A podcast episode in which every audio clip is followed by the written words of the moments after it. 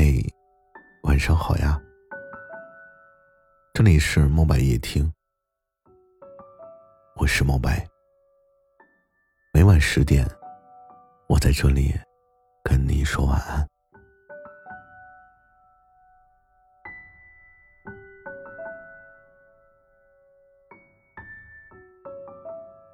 昨天晚上出门之前呢，有一个朋友就给我发了一条微信，他说。明明大家都很羡慕他的生活，觉得他什么都很好，很稳定了，可是为什么他自己却觉得自己过得还不好呀？我说，幸福和快乐呀，都是别人眼中的。这句话不假，人性总是容易觉得别人的好才是最好的，总是往往忽略了自己身旁的好。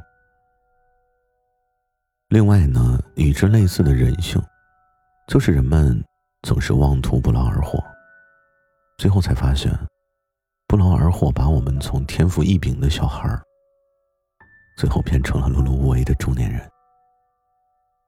小的时候，你总是试图改变世界。我记得我的小时候啊，老师问我长大想做什么，我说我想做超人，我想做奥特曼。我想拯救世界，结果我开始试图改变我自己，最后发现，其实我不是主动改变的，我只不过是在不断的被动妥协。不会主动往前走的人，只会被这个世界改变，从来都不是为了这个世界而改变。每一次和朋友小聚的时候啊，一年甚至更久不见的朋友，然后坐在一起谈天说地的时候，大家说起彼此的近况，我们都会突然间发现，一旦走出了学校，开始了工作赚钱，好像每一个人的人生都跟从前不一样了。我们会发现。原来并不是每一个学霸都能找到一份好工作，然后从此过上令人羡慕的生活。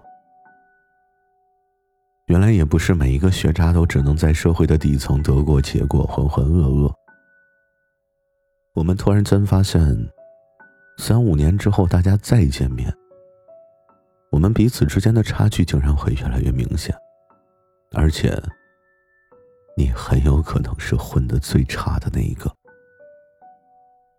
就像前几天，有一个听友在私信我说：“说起过年回家老同学聚餐啊，大家都是学画画的校友，但是其中一个人就靠着画画养活了一家人，而且貌似过得还不错。”他在私信我的时候说出来，就说自己突然间觉得好难过，因为这个人的画工啊，当年可是比他差很多。但是他现在画的很棒，而自己却越来越差了。因为我刚好是学画画的，所以呢，我就回复了这条私信。我说：“你后面可曾坚持继续画画？”他说：“他虽然没有丢掉，但是却没有那个画的好的同学坚持，因为我听说他每天都在画。所以你有没有发现啊？”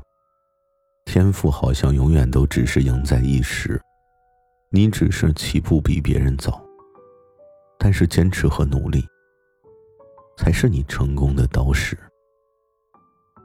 我记得曾经带我入直播这个行业的一个大主播跟我说，他说，有天赋的人呢，只需要很短的时间就可以达到你好像永远都达不到的高度。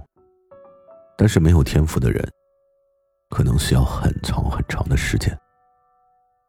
其实这句话更能说明天赋的重要性。但是我们回顾身边的人，那些曾经天赋展露出来的人，因为自知聪明而疏于练习，或者是因为其他原因没有继续巩固自己天赋的人，似乎最后都变成了普通的群众。他们并不是比别人差点天赋，他只是没有别人那么拼。那些后来和我们拉开距离的人呢？他们的工作、事业，即便是和天赋相关，但更多的也是靠他们自己的努力。就像很多人总是懒散的躺在那里，然后嘴上说着羡慕别人的生活和能力，企图自己要和他们一样的生活，对他们的羡慕无以复加。